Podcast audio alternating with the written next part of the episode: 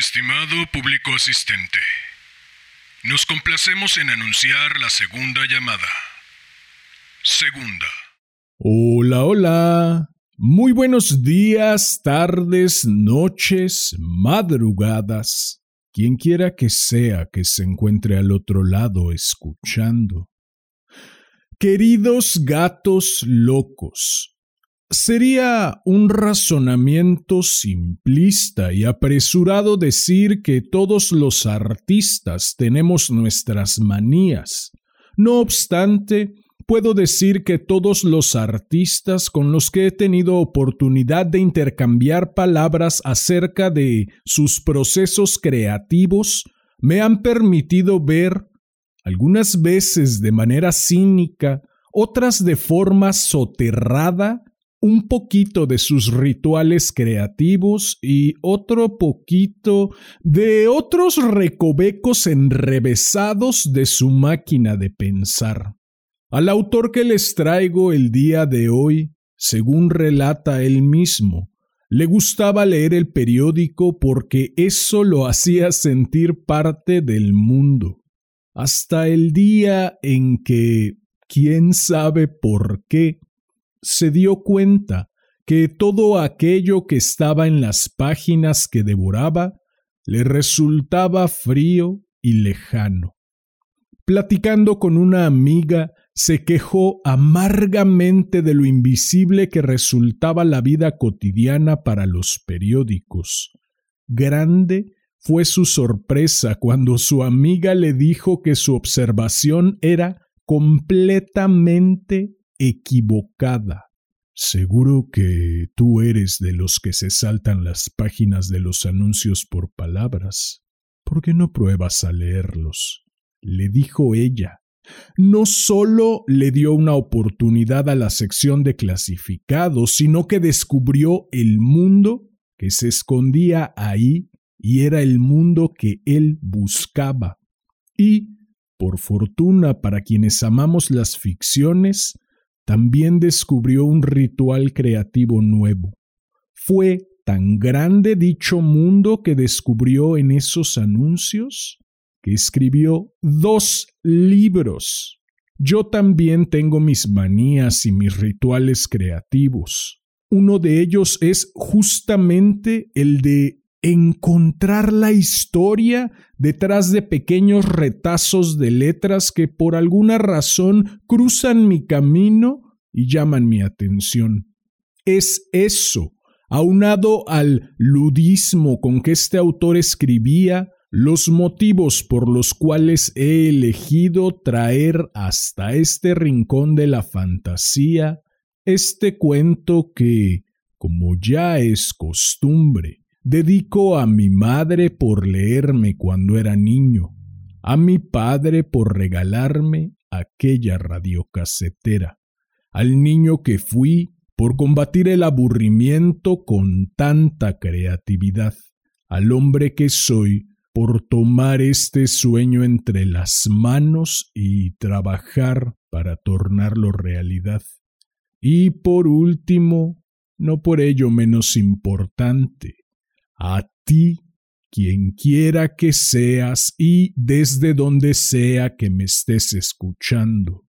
Ha llegado la hora de correr el telón y de que empiece la función.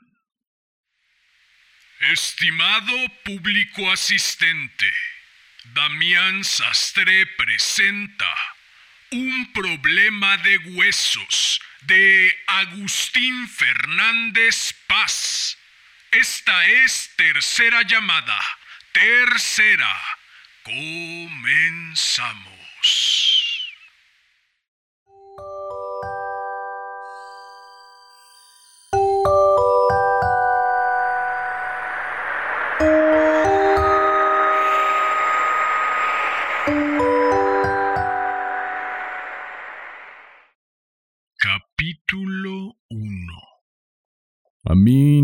Se me ha dado bien esto de escribir. Yo sé que muchos colegas opinan que nuestra profesión siempre ha mantenido estrechas relaciones con la literatura y no seré yo quien lo niegue.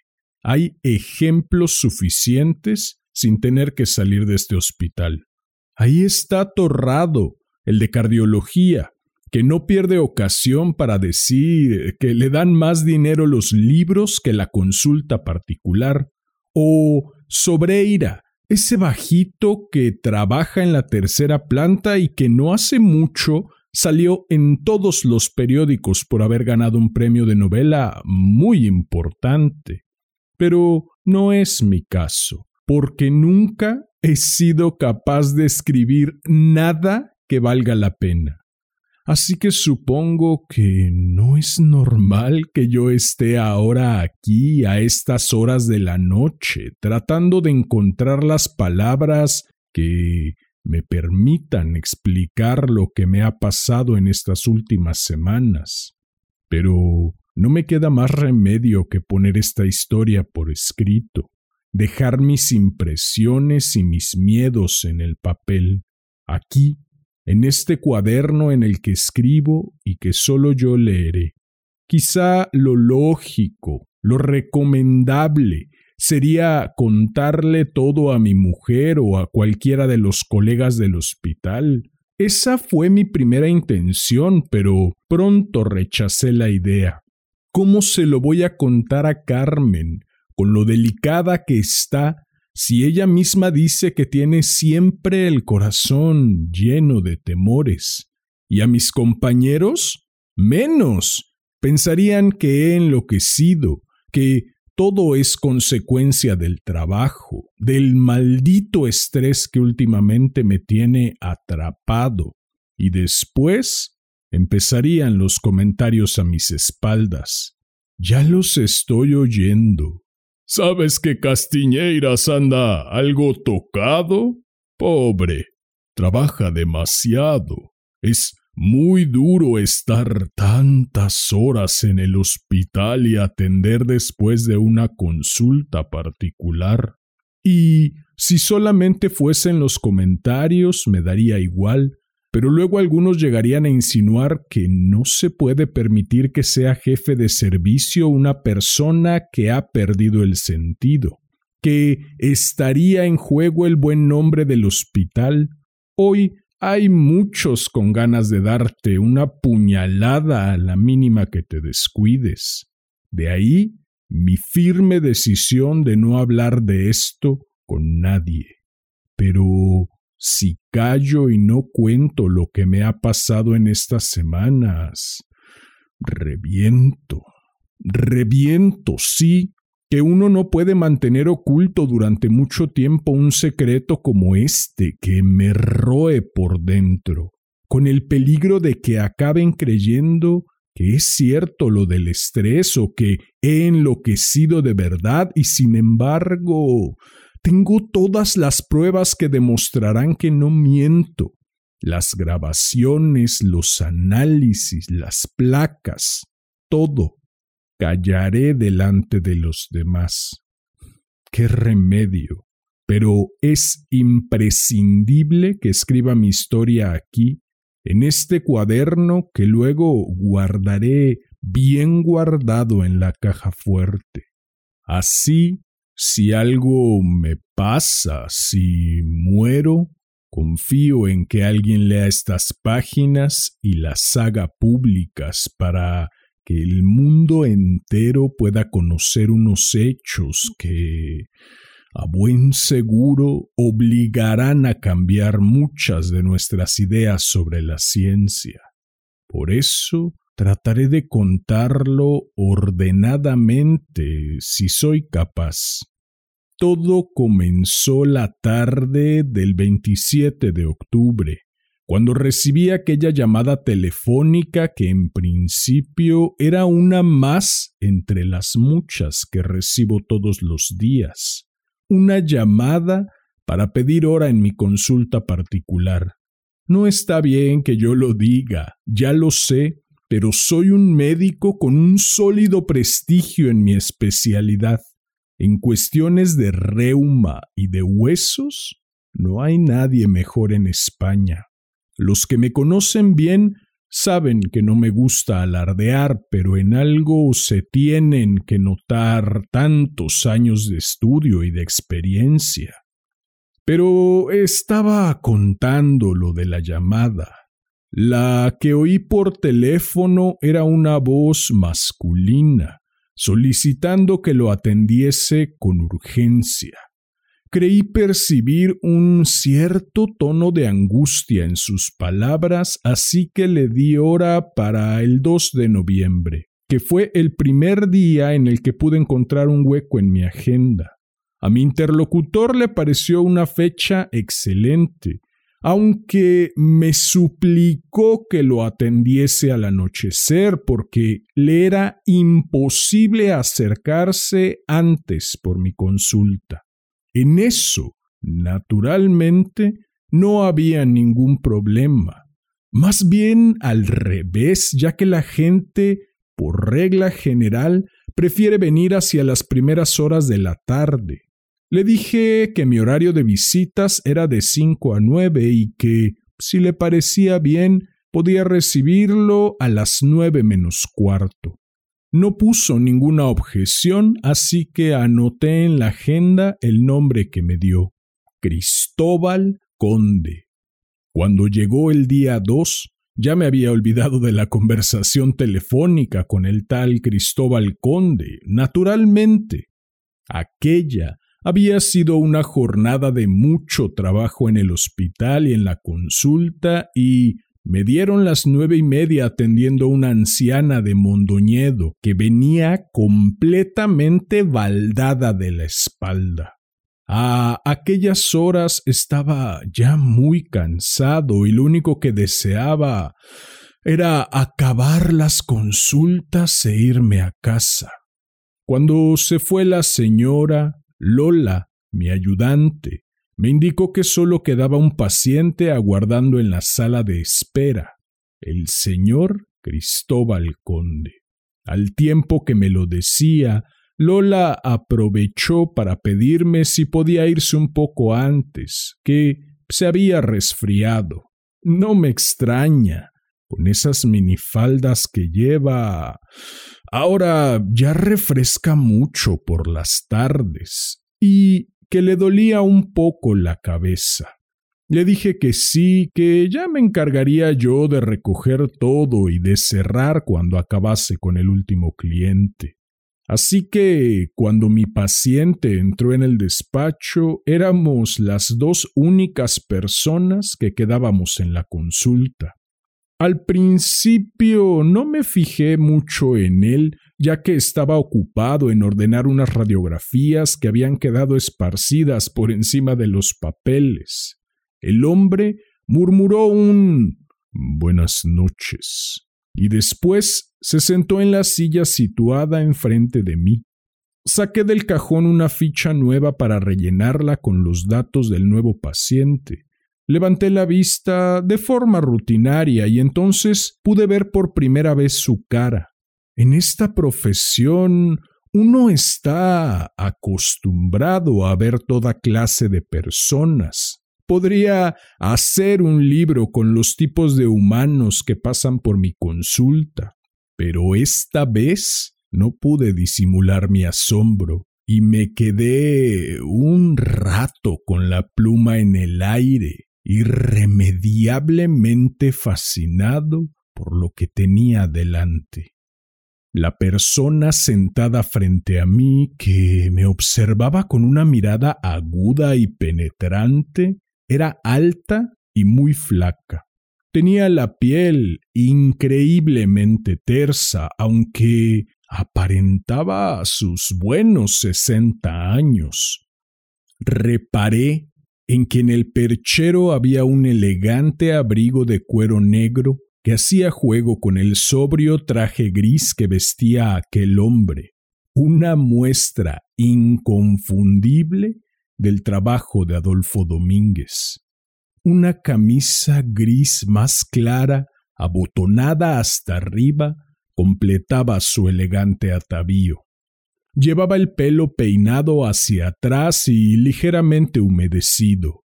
Había algo en él no sabría definirlo, que recordaba esos modelos masculinos que presentan la moda gallega en las pasarelas de todo el mundo. Pero era solo un ligero parecido, porque su extraña palidez, los ojos hundidos, los labios blancos y la extrema delgadez de unas manos que retorcía una y otra vez indicaban que su salud no era tan buena como debería. Este hombre está enfermo, pensé. Lo está. No hay más que verle la cara. Y, sin embargo, había algo en el brillo de aquellos ojos, en aquella mirada irónica que parecía desmentir mis primeras impresiones. De pronto me acordé de qué hora era. Me llamé a mí mismo tonto por perder el tiempo examinando el físico de uno de mis pacientes o dejándome examinar por él ahora que lo pienso, porque sus ojos parecían recorrerme con la minuciosidad de un escáner, como si no me sobrasen cosas que hacer aquellas horas de la noche.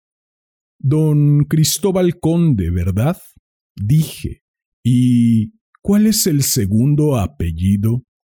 Estaba ya comenzando a escribir su nombre en la ficha cuando mi paciente dijo con una voz rotunda No hay tal Cristóbal Conde, doctor.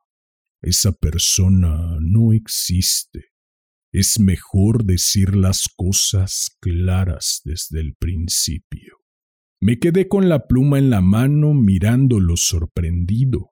Al ver mi indecisión, me animó a escribir con un gesto al tiempo que me decía ¿Quiere mi nombre completo? ¿No es así? Pues anote entonces. Me llamo Vlad Tepes, décimo quinto conde de Drácul, aunque todos me conocen como el conde Drácula. Capítulo 2 Dejé caer mi Moonblong en la mesa. Lo que me faltaba cansado de trabajar todo el día como una máquina, primero en el hospital y después en la consulta, deseando llegar a mi casa y espatarrarme en el sofá con el mando a distancia en la mano, justo a las nueve y media de la noche tenía que vérmelas con un loco. Me invadió una rabia sorda y tentado estuve de echar por las escaleras aquel bromista que se aprovechaba de mi buena fe, pero cuando me levanté de la silla dispuesto a manifestar en voz alta mi irritación, un intenso escalofrío me recorrió de arriba abajo. El espejo que tengo en mi consulta, el que utilizo para que los pacientes puedan verse de cuerpo entero y aprendan correctamente los ejercicios de rehabilitación que les mando, estaba situado detrás de mi interlocutor. Ese espejo reflejaba mi imagen con el gesto alterado y reflejaba también la silla situada enfrente de mí. Y si las leyes de la física aún tenían validez, también debería reflejar la cabeza y la espalda del loco de atar que se sentaba en ella, pero en la imagen del espejo la silla estaba vacía, completamente vacía. Volví a mi asiento con movimientos lentos, mientras sentía que los ojos de mi interlocutor, con un brillo extraño e inyectados de sangre, me miraban con enfado. Veo que no me cree, doctor Castiñeiras, y le conviene creerme. Será mejor para los dos. Mientras decía esto, estiró un poco los labios con un gesto que quería parecer una sonrisa y dos colmillos afilados se hicieron claramente visibles. ¿Por qué no deja que le cuente mi historia desde el principio? Yo estaba demasiado asustado para contestar a su pregunta. Sentía como si mis músculos estuviesen agarrotados y no respondiesen a las órdenes que les enviaba mi cerebro. El mismo cerebro que en algunas de sus circunvoluciones buscaba aceleradamente una posible salida a aquella situación. Solo me separaban unos pasos de la puerta. Podía levantarme de súbito, coger el abrigo y huir escaleras abajo, mezclándome después con la multitud que a esas horas hay siempre en la calle real pero algo me hizo permanecer quieto, escuchando las palabras que me dirigía aquel hombre cómodamente sentado enfrente de mí.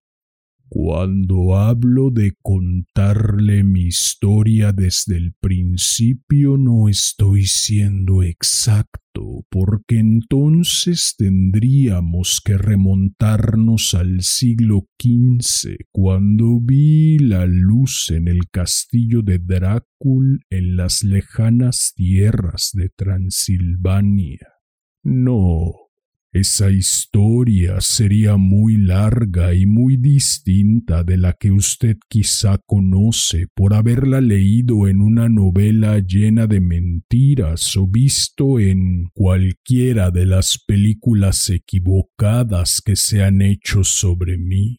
Mire, le voy a contar mi historia solo desde el momento en que llegué a Galicia hizo una pausa, quizá para comprobar que mi miedo había remitido algo y me encontraba en disposición de seguir su discurso.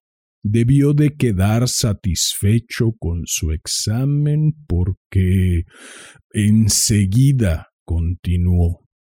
Yo sé que usted estará pensando en qué se le ha perdido en Galicia a un vampiro que llevaba una vida tranquila y retirada en las tierras de Rumania. Ni siquiera yo lo sé bien. Todo fue fruto de una casualidad como ocurre casi siempre. En una de mis excursiones por Budapest, no conoce Budapest. Debe visitarla algún día antes de que la estropeen por completo con tantas reformas. Me sentí atraído por una hermosa joven extranjera de mejillas cálidas y cuello la seguí hasta el hotel en el que se hospedaba y una vez allí... Una vez allí hice lo que tenía que hacer. No hace falta que le cuente los detalles. Usted ya conoce mis hábitos alimenticios. En ese punto las películas se aproximan bastante a la realidad.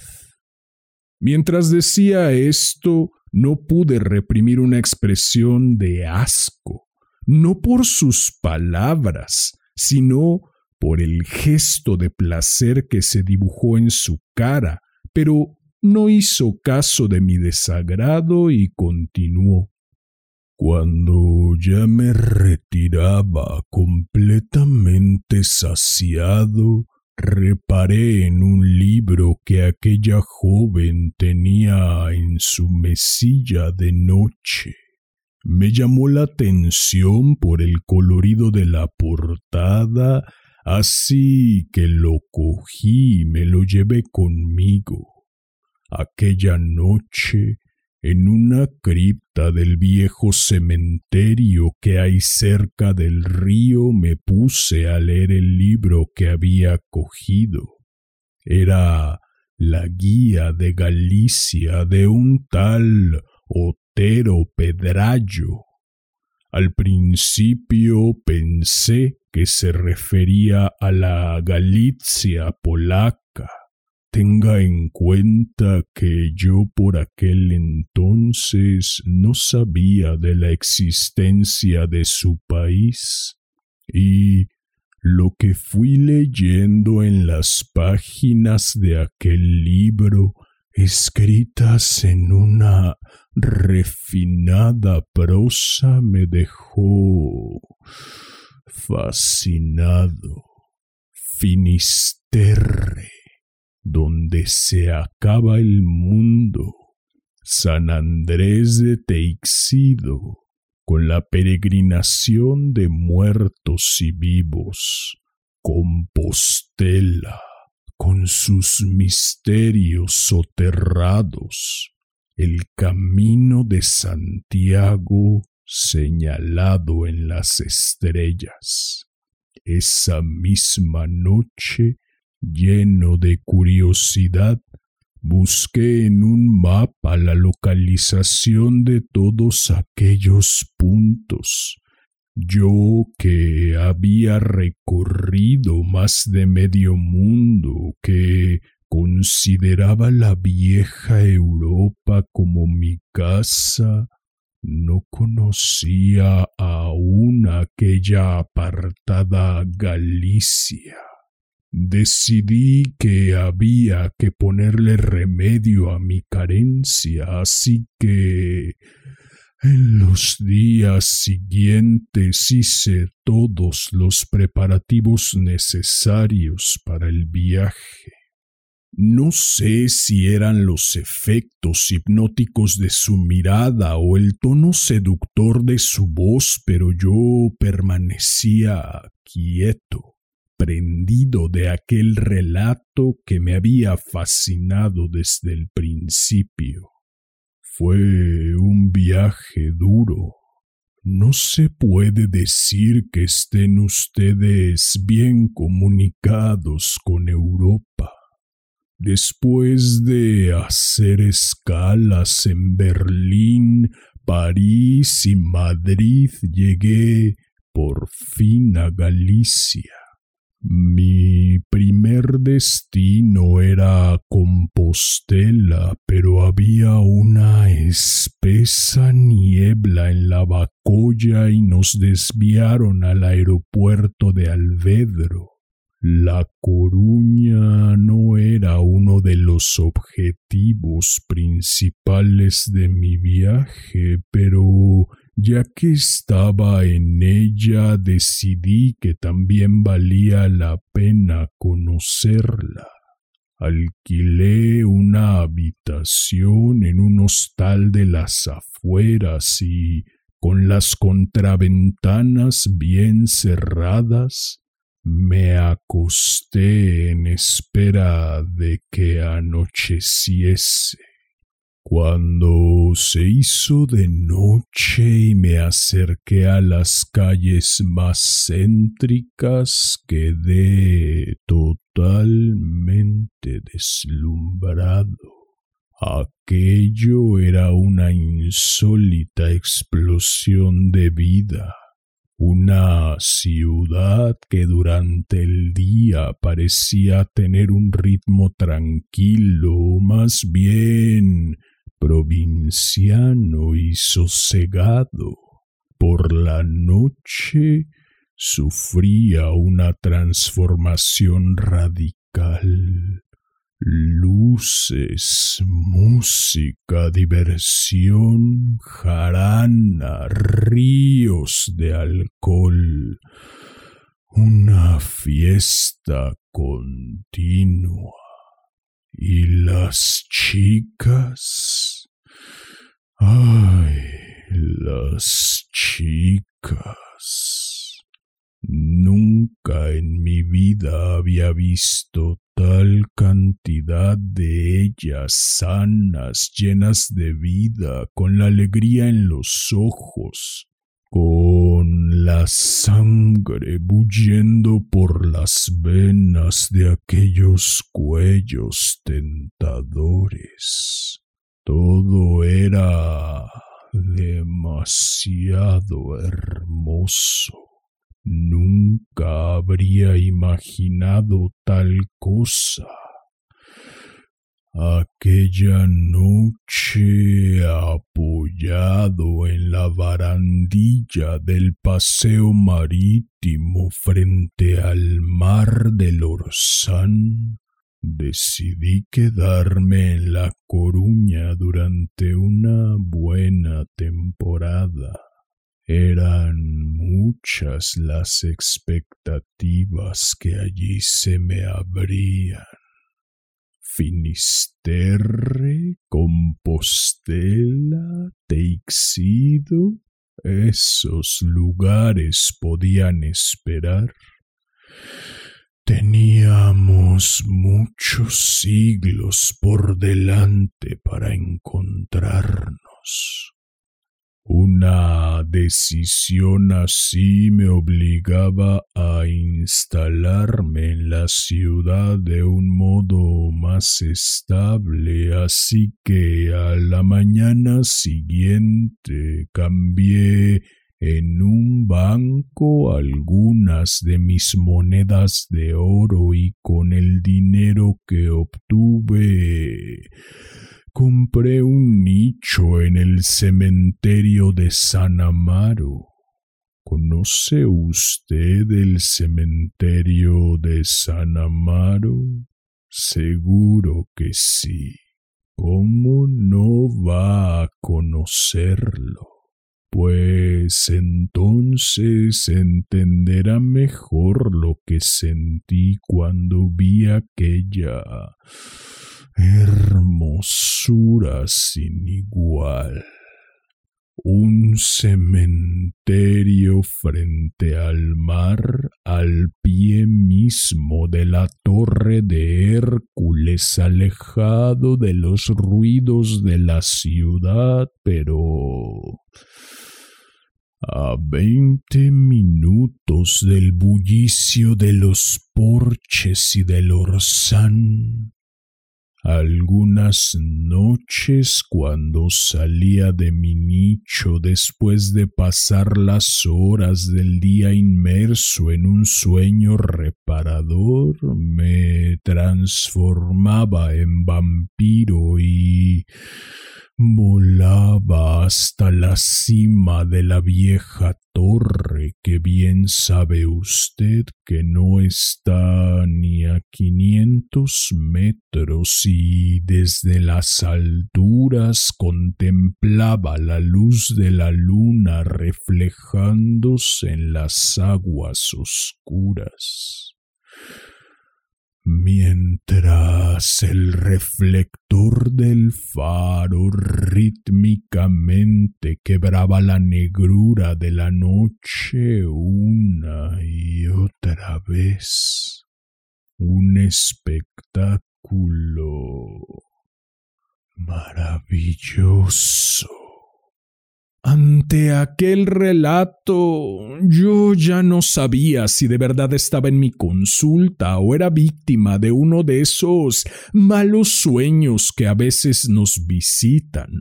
Mientras escuchaba a aquel ser procuraba insistentemente fijarme en los más pequeños detalles que pudiesen anclarme a la realidad el color de las anémonas que Lola había colocado por la mañana, el paso de los segundos que iba marcando el reloj digital que tenía en mi mano derecha, pero la certeza de que aquello era verdadero, de que me estaba pasando a mí en mi consulta, me producía un terror como nunca había sentido. Un terror que, sin embargo, no me impedía seguir con todo detalle el discurso hipnótico de aquel individuo.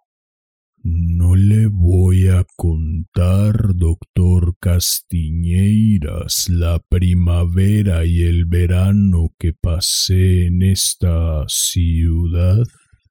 Unos meses extraordinarios en los que nunca me faltó mi ración de sangre fresca y siempre sin tener que esforzarme lo más mínimo. Al revés, a veces hasta era difícil escoger entre tantas jóvenes que andaban a mi alrededor. La noche coruñesa era el paraíso soñado, el Edén por el que suspiraría cualquier vampiro. Había tardado cinco siglos en encontrar el lugar de mi felicidad, pero sentía que había valido la pena una espera tan larga. Estaba exultante. Las palabras de Drácula, pronunciadas con aquella voz profunda que parecía hablar desde la distancia, me habían impresionado en lo más hondo. Cayó un momento, con la mirada perdida, como si yo no estuviese allí. Después continuó. He hablado de felicidad, pero ya dice el refrán que nunca es completa. Durante los primeros meses mi vida se reducía a noches de deliciosa alimentación con aquel variado abanico de hermosísimos cuellos y días de plácido descanso cómodamente instalado en mi nicho. Pero a mediados de septiembre las cosas comenzaron a cambiar. Empecé a despertarme varias veces durante el día, siempre con un molesto dolor de espalda y no tardaron en llegar los días en que no me era posible pegar ojo. No sabía cómo colocarme en mi féretro y eso que estaba completamente forrado y acolchado. Daba vueltas hacia un lado y hacia el otro, me ponía boca abajo, pero nada, ya no sabía qué postura adoptar. Aquel dolor en la espalda se volvía cada vez más insoportable lo atribuí al cansancio, al intenso ritmo de vida que llevaba. Decidí aflojar algo en mi actividad y durante dos semanas hice una vida casi monacal Solo procuraba mi diaria ración de sangre sin ponerle reparos a ninguna donante que se me cruzase en el camino y a eso de las cuatro de la mañana ya estaba en el cementerio. A las cuatro. Fíjese bien cuando algunos bares ni siquiera habían abierto. Pero fue peor el remedio que la enfermedad. No sólo continuaron mis dolores, sino que al pasar más horas echado en el ataúd aumentaron en intensidad. Mi temor a aquel sufrimiento crecía día a día. Incluso retrasaba la hora de acostarme y muchas noches esperaba el amanecer contemplando el batir de las olas que rompían ruidosamente contra las rocas de la costa. El dolor era tan grande que en la primera oportunidad lo comenté con uno de los amigos que había hecho en mis correrías nocturnas, que también es médico de profesión. Me escuchó con interés, me hizo unas cuantas preguntas técnicas, me palpó la espalda y finalmente dijo Artrosis. Estás cogiendo artrosis, querido conde, y no me extraña nada. Son muy húmedas las noches en esta ciudad. Me entró una rabia sorda. Incluso estuve tentado de alterar mis costumbres y chupar un poco de sangre masculina, pero Aquel amigo mío no tenía culpa alguna y además me interesaba mucho la información que me podía dar porque yo quizá por primera vez en varios siglos estaba bastante asustado, sobre todo cuando le escuché que era una dolencia para toda la vida y que existía el peligro de que fuese progresando con el tiempo. En un momento de la conversación supongo que a raíz de alguna pregunta mía salió su nombre. El doctor Castiñeiras si alguien sabe de huesos en La Coruña, ese es Castiñeiras. Mano de santo, te lo digo yo. Pienso que deberías hacerle una visita. Y aquí estoy, doctor buscando ayuda para calmar estos insoportables dolores. Así que era eso lo que traía a este hombre a mi despacho. Desde que le había oído lo de la artrosis, mi papel de médico se había impuesto por encima de cualquier otra consideración Allí había un enfermo y yo podía ayudarlo, podía aliviarle sus dolores. ¿Qué me importaba a mí que fuese vampiro, hombre lobo o viajante de comercio? Era un enfermo y había venido al mejor especialista de huesos de la ciudad. En eso no se había equivocado su informador, así que decidí olvidar todo lo secundario y poner manos a la obra.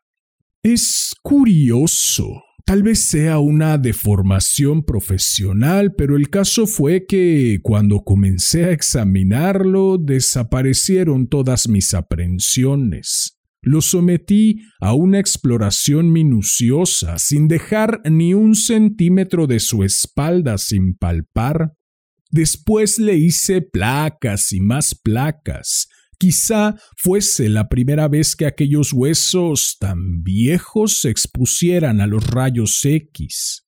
Como se acababa de levantar y no había comido nada, le extraje un poco de sangre para enviarla a analizar, así como una muestra de orina. Ya eran las doce de la noche cuando nos despedimos, después de quedar en que volvería tres días más tarde cuando estuvieran hechos los análisis. Desde la ventana vi cómo se metía por la calle de Panadeiras e iba hacia los garitos del Orsán, supongo que en busca de su alimento diario. ¿Quién sería la desconocida donante de aquella noche? Capítulo 3 El viernes, tal como habíamos quedado, llegó a las diez de la noche a mi consulta. Yo ya había recibido el resultado de los análisis, ya había estudiado detenidamente las placas y ya había llegado a una conclusión. Aquel hombre no tenía ningún mal irremediable. No moriría por la artrosis que padecía, pero tampoco quise dulcificar mi diagnóstico. Señor Drácula, su amigo no se equivocaba. Usted tiene una artrosis bastante avanzada y con todos los indicios de ir a más. No es nada extraño. Tenga en cuenta la edad de sus huesos, con más de cinco siglos encima, y en un ambiente húmedo como el de esta ciudad. La enfermedad ha encontrado en ellos un terreno abonado para instalarse. ¿Y no hay remedio? Su voz tenía un tono pesaroso. Supongo que no estaba acostumbrado a que nada se le torciese. ¿Cómo es que en Transilvania, con el frío que hace allí viviendo en un castillo sin calefacción, no me pasó nunca nada? Remedio hay, pero no sé si le gustará oírlo. Sé bien que hace más frío en Transilvania y es natural, aquello es Centroeuropa, pero es un frío seco. No tiene nada que ver con los inviernos gallegos, en esta Coruña rodeada por las aguas del Atlántico. Hice una pausa prolongada que me trajo a la memoria mis años de actor aficionado en aquel recordado teatro circo que dirigía Manolo Lourenzo a finales de los sesenta. Aquel hombre estaba completamente en mis manos. Si quiere aliviar esos dolores y evitar que de ninguna manera vayan a más, mi consejo es que regrese usted a Transilvania y que tome desde hoy mismo estos antiinflamatorios que le voy a recetar. Drácula se quedó en silencio como si no hubiese escuchado mis palabras. Por un momento temí que tuviese alguna reacción violenta que afectase a mi integridad, pero no fue así. Me miró fijamente y me dijo con voz serena Quizá tenga razón, doctor Castiñeiras. Además, pienso que ya va siendo hora de volver a mi tierra. No solo tienen morriña los gallegos. Los ojos se le inundaron de nostalgia y por un momento sentí pena por él. Es verdad que nunca encontraré noches como las de esta ciudad, ni escotes que descubran encantos tan apetecibles. Pero también es cierto que me viene bien algo de reposo de vez en cuando. Solo hay un problema en todo esto. Estoy sin dinero. El ritmo de estos meses pudo más que mi reserva de monedas. ¿Cómo voy a pagar el pasaje de vuelta? Tal vez sea cierto que las personas tenemos un sexto sentido que nos permite buscar salidas donde aparentemente no hay ninguna, porque la respuesta se me vino a la cabeza al momento, como si la tuviese preparada. Venda el nicho que tiene en San Amaro. Claro. Qué tonto soy dijo con un gesto de alegría. Pero tendré que venderlo de un día para otro, aunque sea perdiendo dinero. No quisiera que me cogiese el invierno en esta ciudad. ¿Cómo puedo hacerlo? Solo tiene usted que poner un anuncio en el periódico. Repliqué. Si lo deja a buen precio, no faltarán compradores. El hombre dudaba. Seguramente estaba sopesando los pros y los contras de lo que le decía le dio bastantes vueltas al asunto, a juzgar por el tiempo que me tuvo en vilo esperando una respuesta afirmativa. Por fin habló. Pero si pongo el anuncio, tengo que dar un teléfono de contacto y en el nicho no tengo y eso que hace poco Estuve tentado a comprar un portátil de esos que ahora se anuncian tanto.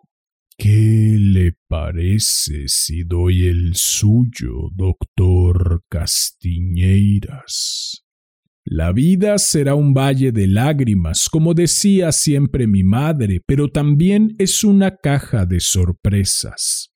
No solo me pareció bien la idea de dejarle mi teléfono, sino que me ofrecí a hacerle yo todos los trámites, sabedor de la dificultad de movimientos que Drácula tenía durante el día. Aquella misma noche, cuando me quedé solo en mi despacho, llamé al periódico y puse el anuncio. Aquí lo tengo, delante de mí. Lo guardaré junto con estos papeles para certificar así la autenticidad de mi historia. Se vende nicho San Amaro. Buena situación. Teléfono 981-4236-530. Noches. Lo contraté para que saliese durante una semana, pero no hizo falta tanto tiempo. A los dos días apareció una compradora, una mujer de Monte Alto con la que llegué a un acuerdo con facilidad. Incluso regateé algo. No pude evitarlo y le saqué unos buenos dineros a la señora, casi veinte mil duros más de lo que le había costado al conde cuando lo había adquirido. Drácula me llamó de noche como tenía por costumbre. Le informé de la venta y de que ya tenía el dinero en mano, que podía venir por él cuando quisiera. Con voz quejosa me pidió que, ya puestos, le hiciese el favor completo. Era Imposible negarse a aquella solicitud, así que al día siguiente no fui al hospital, pretextando unos asuntos imprevistos. Por la mañana temprano arreglé los pasajes para el viaje de Drácula en una agencia. Fue fácil encontrar una combinación adecuada. Había un avión diario que salía de la Bacoya y que hacía el trayecto Compostela-Berlín, con una breve escala en Barcelona y desde Berlín no tenía problema ya que había dos vuelos diarios a Bucarest. Esa noche informé puntualmente a Drácula. El avión salía a las 7.35 de la mañana, muy temprano para mí, pero muy tarde para él. Una prueba más de la relatividad de las cosas. Y había que estar en el aeropuerto media hora antes. Me ofrecía llevarlo, Total, ya solo era cuestión de acabar lo empezado. Así que a las seis de la mañana aparqué mi BMW enfrente de la puerta principal de San Amaro. Aún no clareaba el día, que en este mes son ya muy cortos y además amenazaba lluvia. En la oscuridad Mientras esperaba delante de aquel cementerio, no pude evitar un escalofrío. Sinceramente, yo soy de otra época, de cuando aún no había televisión y en mi casa de Viveiro se contaban alrededor de la cocina de hierro historias de aparecidos. Ya se sabe que las cosas de la infancia se nos quedan grabadas para siempre. Al poco tiempo, una silueta oscura se recortó en el blanco de la tapia. Era el conde Drácula. Apenas llevaba equipaje alguno, únicamente una pequeña bolsa de viaje. Tan solo cruzamos unas breves palabras mientras mi coche tragaba kilómetros por la autopista. Los trámites en el aeropuerto fueron rápidos. Habíamos llegado con el tiempo justo y apenas nos dio tiempo a tomar algo en la cafetería. Yo, café, y él, un Bloody Mary, genio y figura hasta la sepultura. Desde la escalera, Drácula me hizo un último gesto con la mano Esperé hasta que el avión despegara y se perdiera entre las nubes espesas que cubrían el cielo de Compostela. Después, ya más tranquilamente volví a La Coruña, sin saber qué pensar acerca de todo lo que me había sucedido en aquellos últimos días. Hace más de una semana de todo esto. Traté de olvidar lo ocurrido y me sumergí en mi trabajo con una intensidad incluso mayor que la de antes, pero no hubo manera. Dentro de mí se instaló la necesidad urgente de contarlo, de compartir con alguien este secreto que me quema por dentro. Por eso escribo aquí confiando en las virtudes terapéuticas que dicen que la escritura tiene.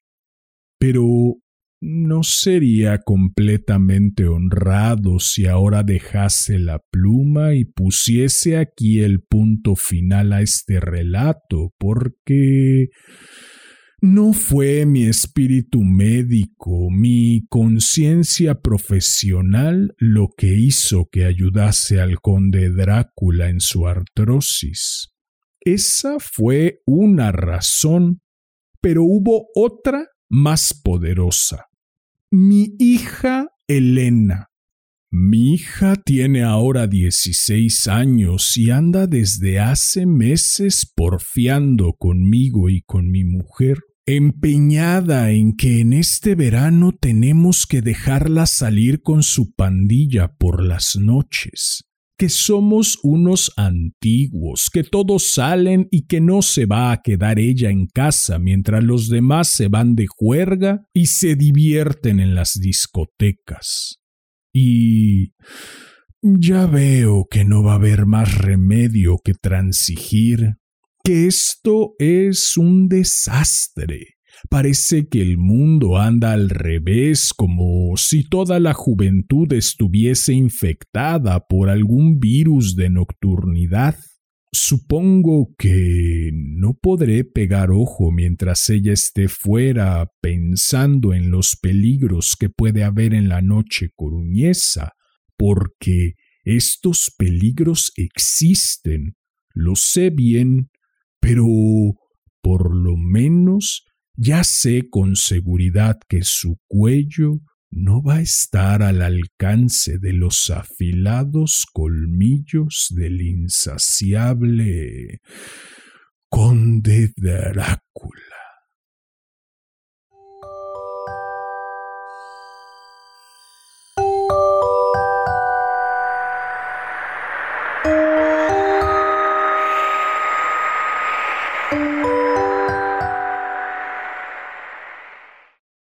Bien, pues eso fue un problema de huesos de Agustín Fernández Paz. Espero que lo hayas disfrutado. Si fue así, agradecería enormemente que me ayudaras compartiendo, difundiendo. El último motivo por el cual elegí este cuento preferí dejarlo para el final para no arruinar la trama y es simple y sencillamente que cuando yo era adolescente estaba grandemente obsesionado con los vampiros y aquí aparece uno de los más representativos de la literatura entera. Además, ahora que lo pienso, estamos en fechas de invitar a pasear a los monstruos, y no eso no significa que debas mandarle un mensaje a tu ex para invitarlo a pasear. Se los digo a ustedes, me lo digo a mí. Como dirían por ciertos lúgubres rincones de Internet, sígueme para más consejos relacionales. Y hey, que esto también aplica para mí, ¿eh? Si yo soy tu ex y me consideras un monstruo, no es momento de invitarme a pasear. en fin, si deseas recibir mis sabios, o quizá no, consejos de vida, si deseas estar al tanto del contenido que publico o si deseas sugerir un cuento para cualquiera de las dos secciones de este hermoso, sensual y exquisito podcast. Puedes buscarme en Facebook como Damián Sastre, en Instagram como arroba casi diario de un loco y en YouTube como casi diario de un loco TV, T-E espacio V-E. Si llegaste hasta aquí, como ya es costumbre, agradezco inconmensurablemente tu valiosísimo tiempo. Recibe un enorme abrazo. Ten una excelente vida y hasta la próxima.